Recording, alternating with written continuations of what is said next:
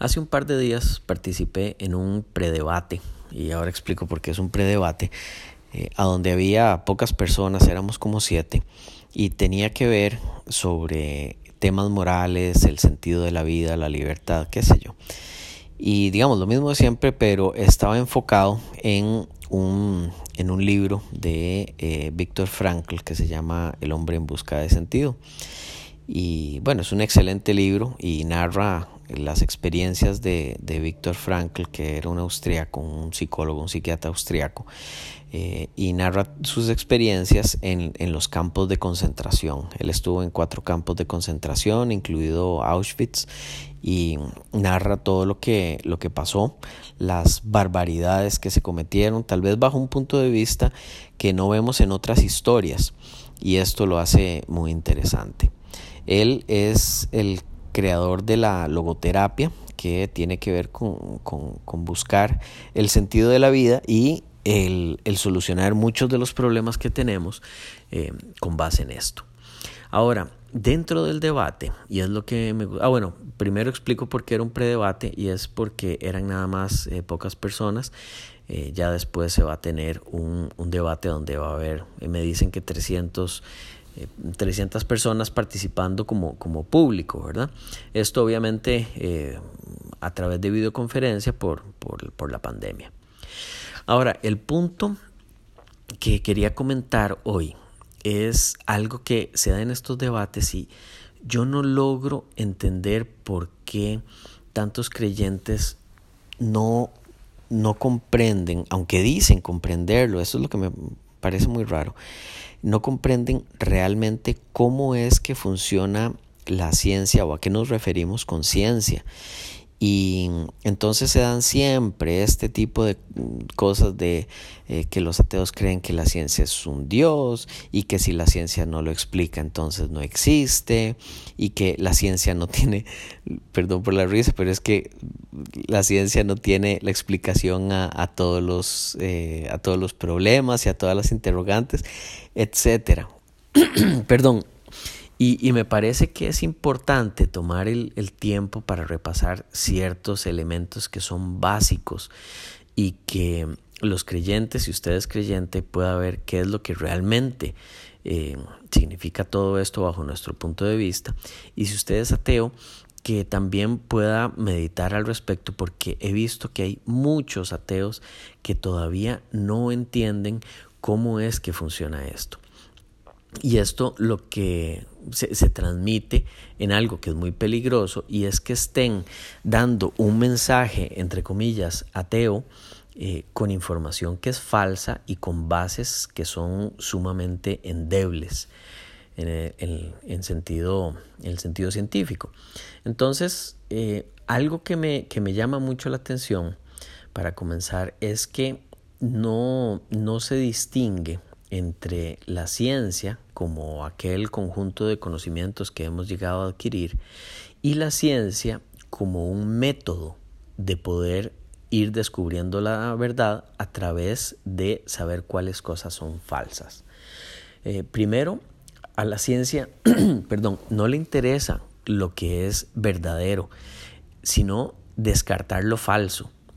Y lo verdadero no, no, no es que no, no interese saberlo, por supuesto que nos gustaría saber qué es lo verdadero, pero el método que usa la ciencia, el método científico, no nos dice si algo es verdadero, nos dice si algo es falso. Entonces podemos ir descartando ciertas cosas y tener una aproximación cada vez más exacta sobre aquello que estamos investigando. Y esto es, como digo, algo que no se entiende bien y entonces siempre hay eh, una posición generalmente cristiana sobre, o religiosa en general, sobre que la ciencia eh, siempre está en un vaivén con respecto a qué es verdad y qué, y qué no. Y esto lo podemos ver muy claramente con esto que ha pasado con el COVID, a donde primero se dice una cosa, los científicos dicen una cosa, dos semanas después dicen una distinta y tres semanas después dicen otra que es contradictoria con lo primero que dijeron. Y, entonces es, muy fácil eh, decir, bueno, la ciencia eh, dice a veces cosas que son verdad y a veces cosas que, que son mentiras, sin tomar en cuenta que lo que se está haciendo es siguiendo un método para ir descartando todas aquellas cosas que son falsas. Y a medida que vamos descubriendo y que tenemos información nueva y que tenemos datos que podamos evaluar y medir y que estos datos sean nuevos, entonces podemos llegar a conclusiones muy distintas. Y bajo este eh, punto de vista, lo que sí vemos muy claro es que si bien es cierto, la ciencia va eh, cambiando, y en algún momento Newton eh, habla sobre la gravedad algo y se, y se da como algo cierto, por lo menos algo con lo que se puede trabajar en la práctica. Y después llega Einstein y dice que Newton estaba totalmente equivocado.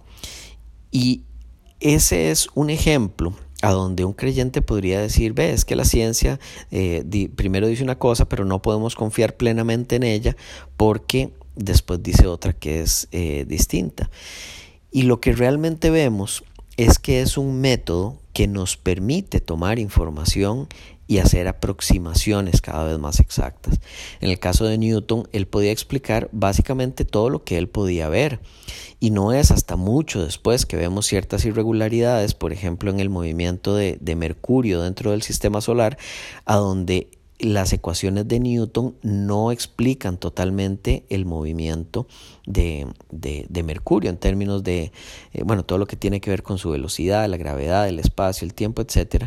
Y ya con Einstein tenemos una aproximación, un modelo a donde podemos eh, tomar las ecuaciones y podemos ver en la realidad que efectivamente se comportan con respecto a esas ecuaciones. Y lo que, lo que digo de estos, em, de, las personas que son creyentes y que dicen que eh, somos, nos creemos dueños de, la verdad, eh, es también algo que es muy común.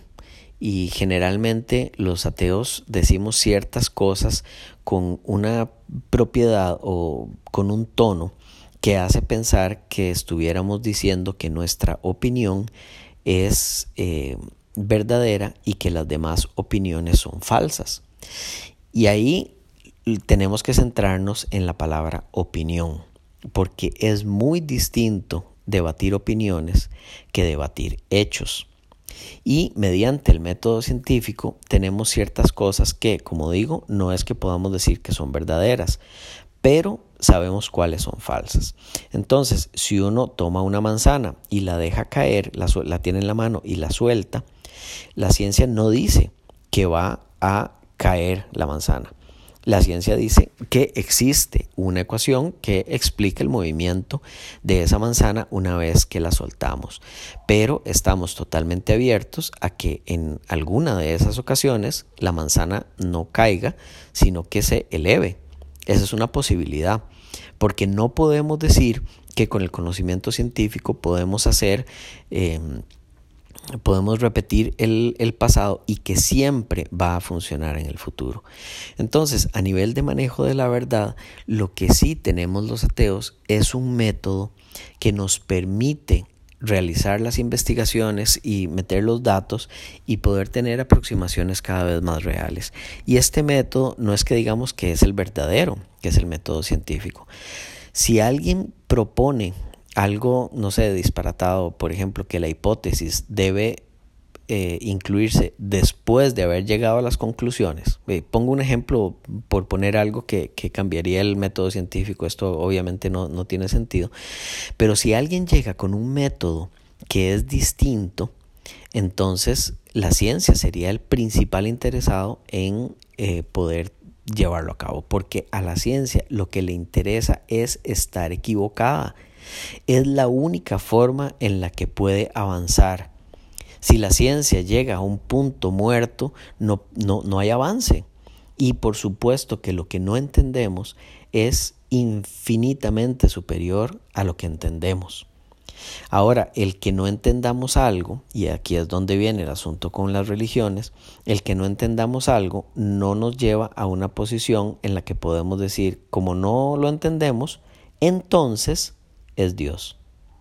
Porque ahí caeríamos en una trampa en la que siempre hemos estado equivocados y lo podemos ver a nivel histórico. Ahora sabemos qué, eran las, son las placas tectónicas. En algún momento eso fue Dios y los terremotos eran Dios y ahora sabemos que los volcanes no son seres vivos y no hay que tirar vírgenes para poder aplacar la furia de los dioses, sino que sabemos cómo funciona, pero en su momento fue Dios. Ahora sabemos que los leprosos no son eh, seres que han sido castigados por el diablo y conocemos sobre la epilepsia. Y entonces sabemos que no es que un demonio entró al cuerpo de alguien. Pero así como en este momento, eh, así como en el pasado, no hemos sabido cosas y mm, los ateos lo que han dicho es, bueno, no podemos explicarlo. Y ahí termina. No pretendemos conocer cosas que no podemos conocer, que es básicamente la definición de fe. Y cuando nos preguntan sobre el origen del universo, cuando nos preguntan sobre el origen de la vida, lo, único que podemos decir es no sabemos. Y ahí es donde brinca el creyente. Ajá, no lo sabe, por lo tanto es Dios. y uno se queda pensando, ¿cómo hizo ese brinco? No sabemos cómo comenzó la vida, por lo tanto existe un, un, ser supremo con superpoderes mágicos que además eh, dio a su hijo para que muriera por nuestros pecados. No tiene ningún sentido. Ese brinco lógico no se puede hacer. Eso es una, una falacia de, eh, podemos catalogarlo incluso a nivel básico como un non sequitur. De una cosa no se sigue la otra. El que no sepamos algo no significa que lo sabemos y que por lo tanto es un Dios. Para terminar, tal vez quiero poner un ejemplo em, de una de las personas en el debate, una persona sumamente inteligente, sumamente preparada, es un amigo de hace muchos años. Y él decía, eh, ¿qué es lo que dice la ciencia con respecto a temas morales? Y se refería a qué pasa si se encuentra una vacuna contra el COVID-19 y cómo la distribuimos. La ciencia es muda en ese sentido. Y él decía, podemos ponerla en el, alto de la montaña y a nivel de evolución, entonces podríamos saber que la gente que tiene más probabilidades de perpetuación de la, especie son los primeros que van a llegar, porque son los más fuertes, son los más hábiles, son las personas más inteligentes que podrían, eh, no sé, decidir eh, hacerlo de una forma que el resto no se le haya ocurrido, etc. Y dice que entonces la ciencia no nos da una solución al respecto. Y ahí es donde se equivoca, porque sea cual sea el método que usemos para ver cómo distribuimos esas vacunas, incluso con base en cosas que son meramente subjetivas, podríamos, por, por ejemplo, decir a la antigua niños, eh, mujeres y niños primero. Podríamos decir también, perdón, podríamos decir que la gente que tiene más probabilidad de seguir viva por más años sean los primeros en, en recibir la vacuna. O podríamos decir que la gente más enferma. O podríamos decir que la gente menos enferma. Sea cual sea la forma en la que decidamos eso, estamos usando una metodología que es el método científico. Incluso si la ciencia no nos dice cuáles son las personas que, eh, que tienen que recibir la factura, eh, la factura, la, ya estoy pensando en las farmacéuticas, la vacuna, en, en, en este sentido, lo que no podemos hacer es decir, yo creo que son las personas zurdas porque lo creo en mi corazón. O deben ser las personas que son de determinada religión porque tuve una visión. O son determinadas personas eh, con ciertas características porque yo puedo interpretar un versículo de la Biblia que hace pensar que así es. Esas son maneras que ningún creyente podría encontrar, bueno, casi ningún creyente podría encontrar como una forma en la que a nivel científico se pueden distribuir esas vacunas. Y el creyente mismo, si tiene suficiente educación, sabe que no son formas de poder distribuir equitativamente estas, estas eh, vacunas. Entonces, estamos usando la ciencia incluso bajo esa metodología y lo que no aceptamos a nivel científico son argumentos sobre autoridad. Las vacunas deben ser eh, distribuidas a estas personas porque el sacerdote lo dijo, porque el pastor lo dijo, porque el papa lo dijo. Y tampoco aceptamos cosas como visiones, interpretación de versículos y ese tipo de eh, aparentes soluciones para algunos que realmente no podemos eh, tomar como serias. Entonces, em, bueno, me gustaría seguir, pero ya, ya llevo 15 minutos y no, no quiero eh, quitarles más tiempo. Siempre trato de mantenerme como en este rango, si no menos. Eh, es un tema para debatir, es un tema mucho más extenso, nada más tal vez de una breve pincelada. Si, si hay alguna consulta o si alguien no está de acuerdo, mi cuenta en Twitter es ateísmo básico, todo pegado y sin tilde, y ahí pueden hacerme llegar sus comentarios, ya sea por mensaje o públicamente a través de un tweet. Muchas gracias, nos vemos en la próxima.